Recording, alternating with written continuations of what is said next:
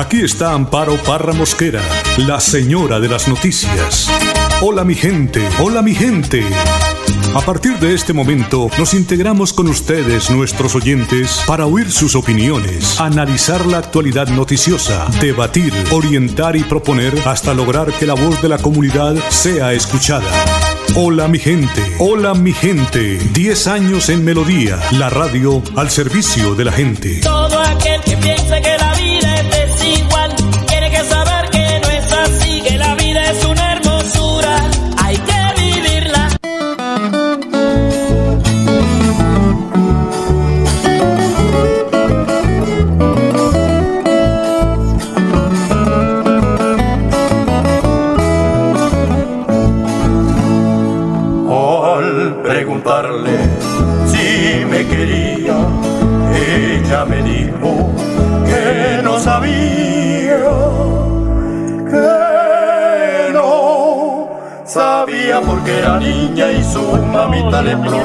minutos, son las 8 de la mañana, dos minutos. Hola mi gente, muy pero muy buenos días.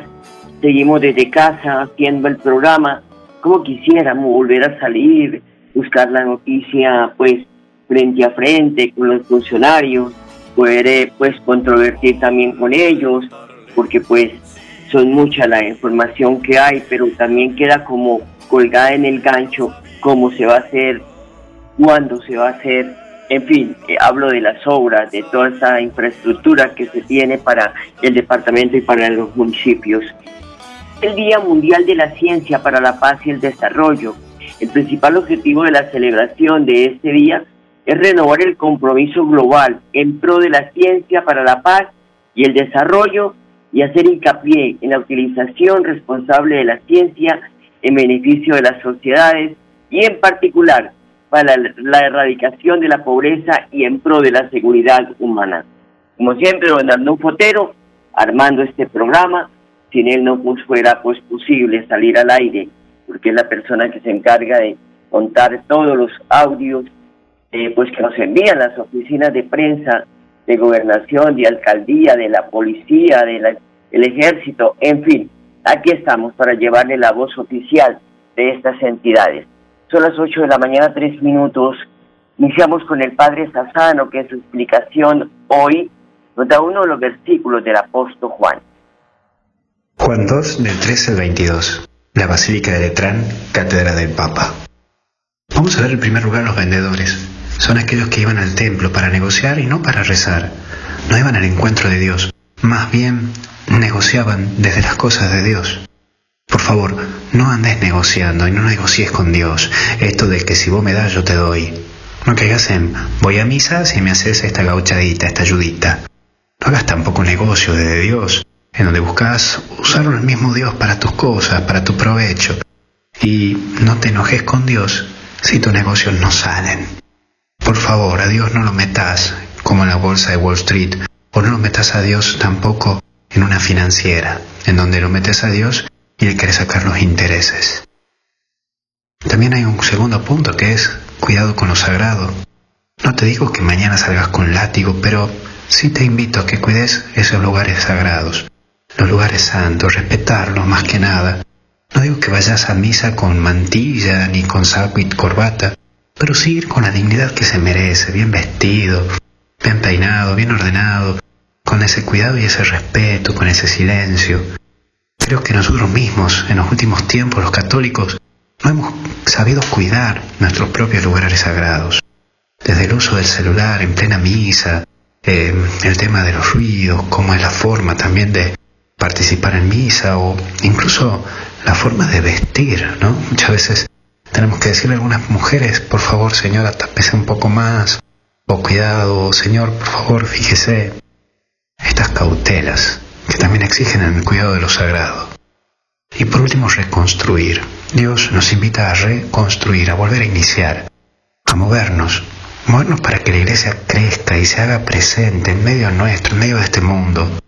Hoy vos y yo somos iglesia, y también la iglesia necesita de nuestro aporte, y no me refiero tanto a lo económico, sino del aporte de trabajar, en custodiarla, cuidarla, embellecerla, y de, de este aporte mío y de aporte tuyo. Vos, ¿qué estás aportando a tu iglesia católica? Pensalo. Creo que puede ayudarnos a vos, a mí y a todos. Que Dios te bendiga en el nombre del Padre, Hijo y Espíritu Santo. Nos vemos. Gracias, Padre. Hoy es eh, pues 8 de la mañana, 6 minutos, un día en que la noticia internacional tiene que ver con que el Congreso de Perú destituyó este lunes al presidente Martín Vizcarra por incapacidad moral al cierre pues de un segundo juicio político en menos de dos meses tras denuncias de que había recibido sobornos cuando era gobernador en 2014. Al hombre no se le dio la oportunidad de nada, de defenderse ni nada. Eso es, vaya, rápido, descabezado del santoral de los presidentes. No habrá santoral de los presidentes, no, eso es como la soblea de eh, Florida Blanca con chorizo. Ocho de la mañana, seis minutos. Por, eh, eh, también tenemos que contarles que 14 personas fallecieron durante las últimas horas en Santander por COVID-19. En el boletín del Ministerio de Salud también confirmó 202 nuevos casos de contagio de coronavirus en el departamento. Y por desprendimiento de material sobre la vía, de nuevo se encuentra cerrada la carretera que une a Bucaramanga con Barranca Bermeja. De acuerdo con la concesión Ruta del Cacao, ocurrió en este sitio PR30 más 900 en el sector conocido como Caño Seco. Al lugar fue trasladada maquinaria con los operarios para que intenten despejar la vía lo más pronto posible. Son las 8 de la mañana, 7 minutos. Cayó en zona rural de Florida Blanca, alias Cachorro, coordinador de sicarios del grupo delincuencial organizado Los Pacheli, con injerencia en los municipios de Medellín y Bello Antioquia.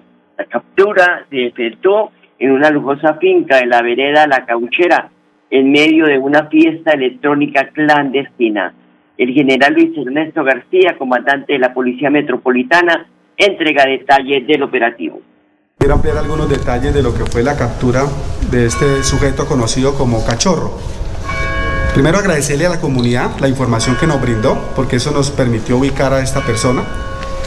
Hay que decir que este sujeto, este alias Cachorro, es el coordinador de sicario de un grupo de delincuencia organizada, delincuencial conocido como Los Pacheli. Este grupo delincuencial eh, opera especialmente en la ciudad de Bello, Antioquia, delinque en la ciudad de Bello, Antioquia y tiene unas disputas con otro grupo de delincuencia organizada conocida como el MESA. Esa es la disputa que actualmente tiene en la metropolitana del Valle de Aburrá estas dos organizaciones, los Pacheli y el MESA. Este sujeto que se capturó es el sujeto conocido como el cachorro, es un, sujeto que tiene un rol dentro de la organización como el jefe de sicarios de esta organización, los Pacheli, presenta una anotación en el sistema judicial por el delito de homicidio. Igualmente figura uno de los aspectos importantes es que figura en el cartel de los más buscados de la Metropolitana de Policía del Valle de Aburrá. Es uno de los sicarios más buscados del país, por eso consideramos que esta es una operación trascendental frente a la contención del homicidio en Medellín y especialmente en, el municipio de Bello, Antioquia. Este, este sujeto eh, fue capturado gracias a la información dada por la ciudadanía, fue capturado en una fiesta electrónica clandestina Especialmente esta fiesta se desarrollaba en la vereda La Cauchera del municipio de Florida Blanca.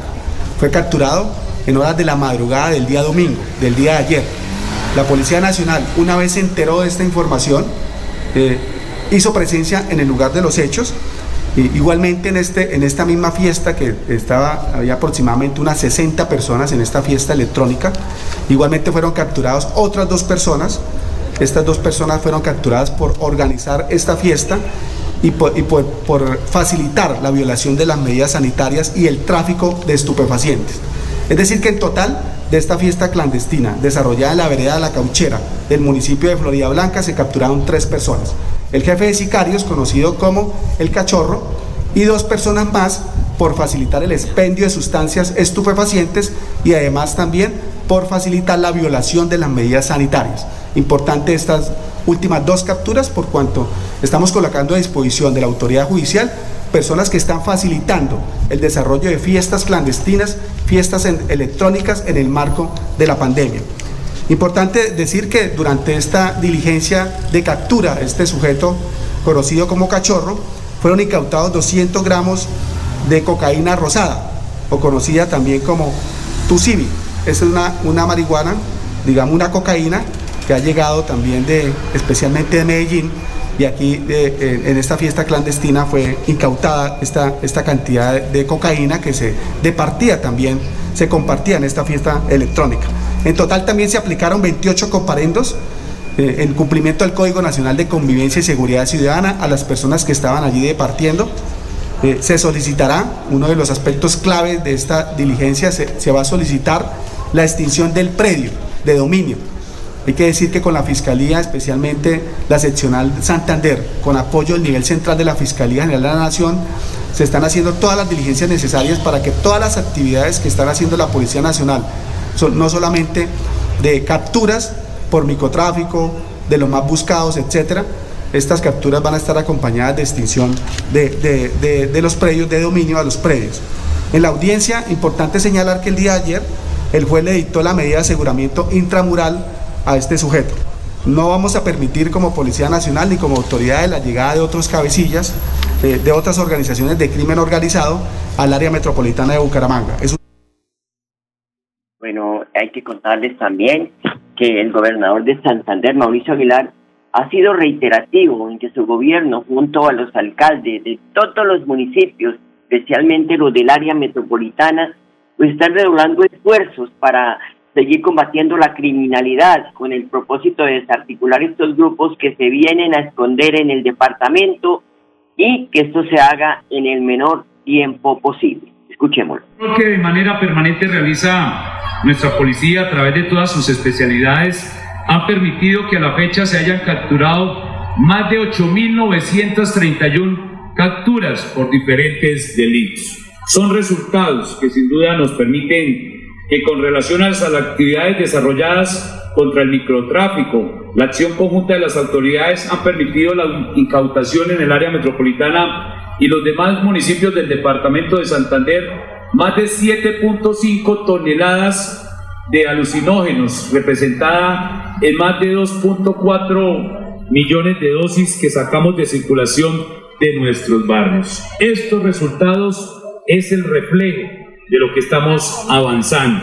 552 armas de fuego ilegales han sido incautadas y por supuesto quienes la portaban capturados por el delito de porte ilegal de armas de fuego. Este importante número también ha permitido evitar la comisión de un sinnúmero de delitos, que es lo que también queremos resaltar. Actividades orientadas a la preservación de la vida son prioridad en el departamento de Santander y desde luego que conjuntamente con nuestras autoridades, una situación de pandemia en la cual siempre reiteramos que también la salud, pero para garantizar la salud y la vida debe haber una situación tranquila y segura y eso es lo que estamos avanzando para poder lograr en el área metropolitana y en el departamento. A la fecha se han realizado 197 capturas de homicidas, y se cuenta con una de las tasas de esclarecimiento de homicidios a nivel país, la cual está en el 56%. Es muy importante resaltar que en 60 municipios del departamento no se han presentado homicidios en lo corrido de lo que va en, del año 2020. Esto ratifica el buen momento que vive Santander en materia de tranquilidad para nuestros habitantes. A través de los planes de desarrollo, en este caso de la gobernación de Santander, nos hemos puesto la tarea de apoyar a la Policía Metropolitana, al área metropolitana, a, nuestro ejército, a nuestras autoridades y al Departamento de Santander en varios proyectos esenciales para fortalecer las capacidades de nuestra Policía Nacional y de nuestras autoridades militares. La actualización del sistema de comunicaciones de tronqui o troncalizado, lo cual presenta un rezago en inversión de más de 20 años, ministro. Esta es una de las herramientas que más necesitamos para poder consolidar que haya una comunicación efectiva, no solo en el área metropolitana, sino en el departamento de Santander.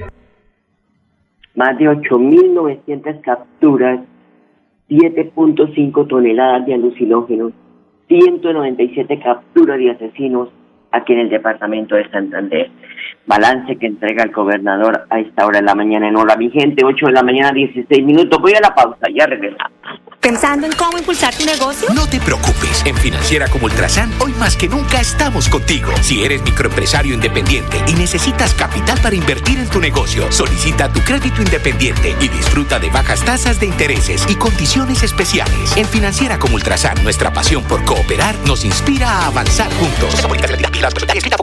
Nos trasladamos. A partir del 9 de noviembre, la oficina de pasaportes atenderá en sus nuevas instalaciones, ubicadas en la calle 52, número 3527. Para más información, comunícate a nuestras líneas de atención 691-0880, opción 1, correo electrónico pasaportes@santander.gov.co. Gobernación de Santander. Siempre Santander. ¿Por qué tan alegre? Porque desde que tengo mi compra de cartera de financiera como Ultrasan, vivo la vida sin preocupaciones. ¿Qué? Sí, vivo tranquilo con las tasas especiales y sus excelentes plazos de pagos. Por fin encontré el alivio que tanto necesitaba. No esperes más. Solicítala ya. Sujeto a políticas de la entidad. Vigilada Supersolidaria inscrita a Focacop.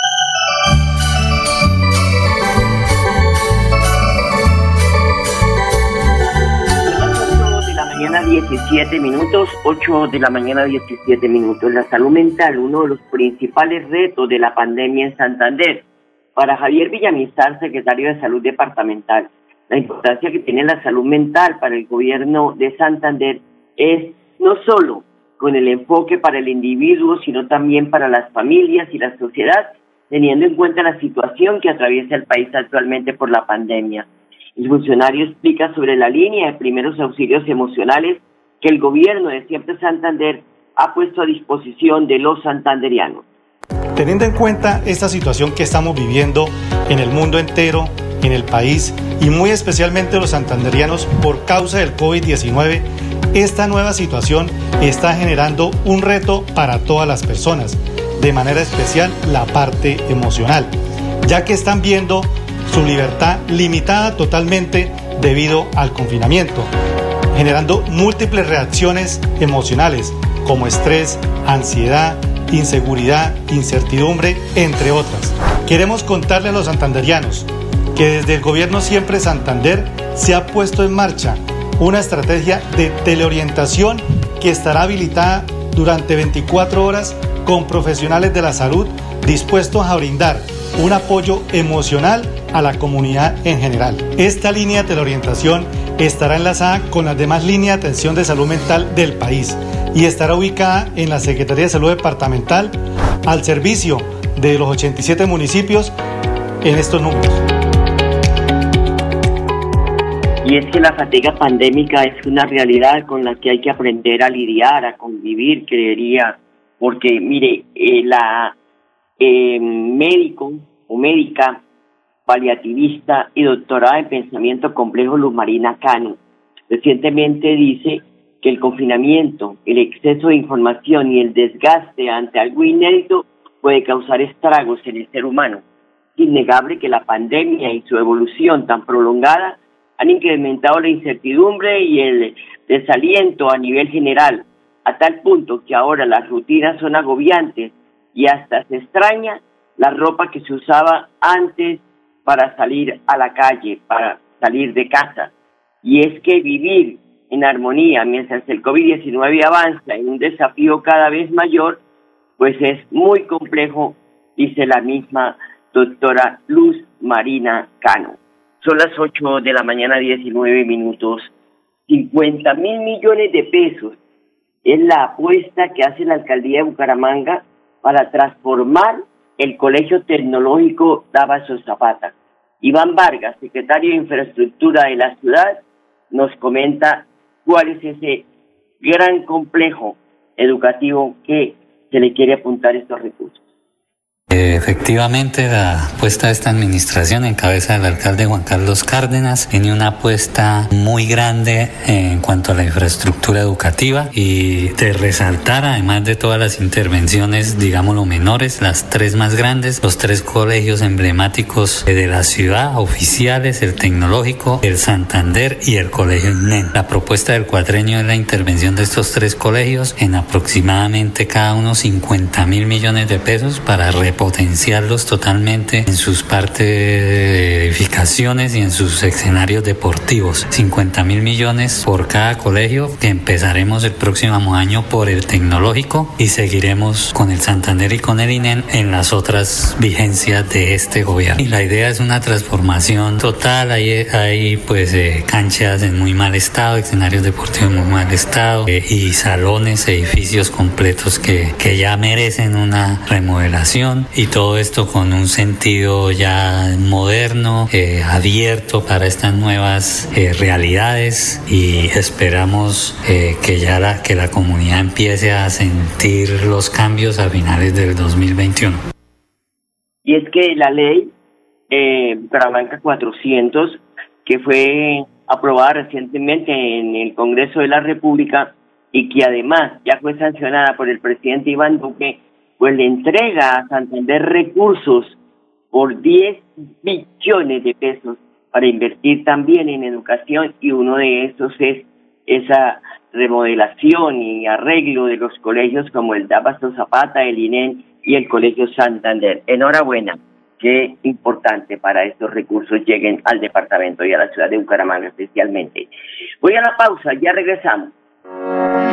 Por años hemos soñado con mejores días, con viviendas dignas para todos, con más y mejores espacios deportivos, con programas para la gente. Pero ya no tendremos que soñarlo, vamos a vivirlo. Con una inversión de 1.7 billones de pesos en proyectos de conectividad e infraestructura para el desarrollo económico, le abrimos camino al progreso. Gobernación de Santander, siempre Santander. ¿Por qué tan alegre? Porque desde que tengo mi compra de cartera de financiera como Ultrasan, vivo la vida sin preocupaciones. ¿Qué? Sí, vivo tranquilo con las tasas especiales y sus excelentes plazos de pagos. Por fin encontré el alivio que tanto necesitaba. No esperes más. Solicítala ya. Sujeto a políticas de la entidad. Vigilada Supersolidaria inscrita a Focacop.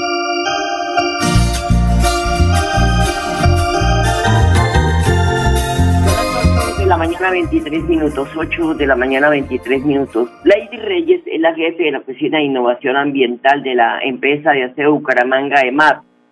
Afirma que más de 50 toneladas de residuos aprovechables se esperan recolectar en el sector del centro de la ciudad durante la temporada navideña. Nos enfocamos en el sector centro, que pues es un, una parte importante de aquí de Bucaramanga, una parte bastante comercial en donde se genera bastante residuo aprovechable, mucho cartón, mucho plástico por el tema de los regalos y demás. Entonces ahí tratamos de hacer como mucho énfasis en realizar muchas campañas educativas para tratar de que esos comerciantes se vinculen a nuestra ruta de aprovechamiento y pues la verdad podemos decir que actualmente tenemos gran parte del centro de Bucaramanga, todo lo que es la parte comercial entregando sus residuos aprovechables a nosotros. Es donde más residuos se generan, pues por todas las fechas especiales que se vienen y demás. Todo el sector comercial se concientice de que estos residuos hay que darles, hay que reincorporarlos pues al ciclo productivo. Importante ya tener esa proyección, 8 de la mañana 24 minutos, con procesos de capacitación, la alcaldía de Girón realizó la celebración del Día de los Líderes y Lideresas de las Juntas de Acción Comunal. Según Juan Carlos Pinto, secretario de Seguridad y Convivencia, se le brindó actividades académicas con el propósito de ofrecer opciones de profesionalización a líderes y lideresas del municipio de Girón con el fin de empoderarlos en gestión y participación ciudadana. Desarrollamos por primera vez en la historia del municipio de Girón la primera semana comunal. En desarrollo de esta importante actividad, en esta semana desarrollamos varias actividades. Una de ellas eh, fue la capacitación en diferentes aspectos para todos nuestros comunales con participación de, de conferencistas de talla internacional. Adicionalmente, desarrollamos actividades de consolidación y de orientación a la ciudadanía. Igualmente, exaltamos toda una vida comunal a una importante líder en nuestro municipio de Girón, la señora Carmen Portilla, de la Junta de Acción Comunal del barrio Santa Cruz. Adicionalmente, y en atención a la convocatoria que hizo el Ministerio del Interior de bancos comunales, al ser seleccionados dos de las juntas de acción comunal, exaltamos esa actividad importante que se realizó en el municipio y la selección por haber ganado esta convocatoria algunos presidentes de Junta de Acción Comunal. Son las 8 de la mañana, 25 minutos y ojalá los continúen preparando para que ellos puedan hacer gestión y tener la participación ciudadana muy presente porque es la comunidad la que hoy decide y hay que tenerla en cuenta. 8 de la mañana, 26 minutos. Gracias por su sintonía. Les deseo un feliz día y hasta mañana. Los quiero mucho. Hola mi gente, hola mi gente, hola mi gente. Hola mi De lunes a viernes a las 8 de la mañana. Hola mi gente, un compromiso diario con la comunidad, un micrófono abierto para el pueblo. Conduce Amparo Parra Mosquera, la señora de las noticias.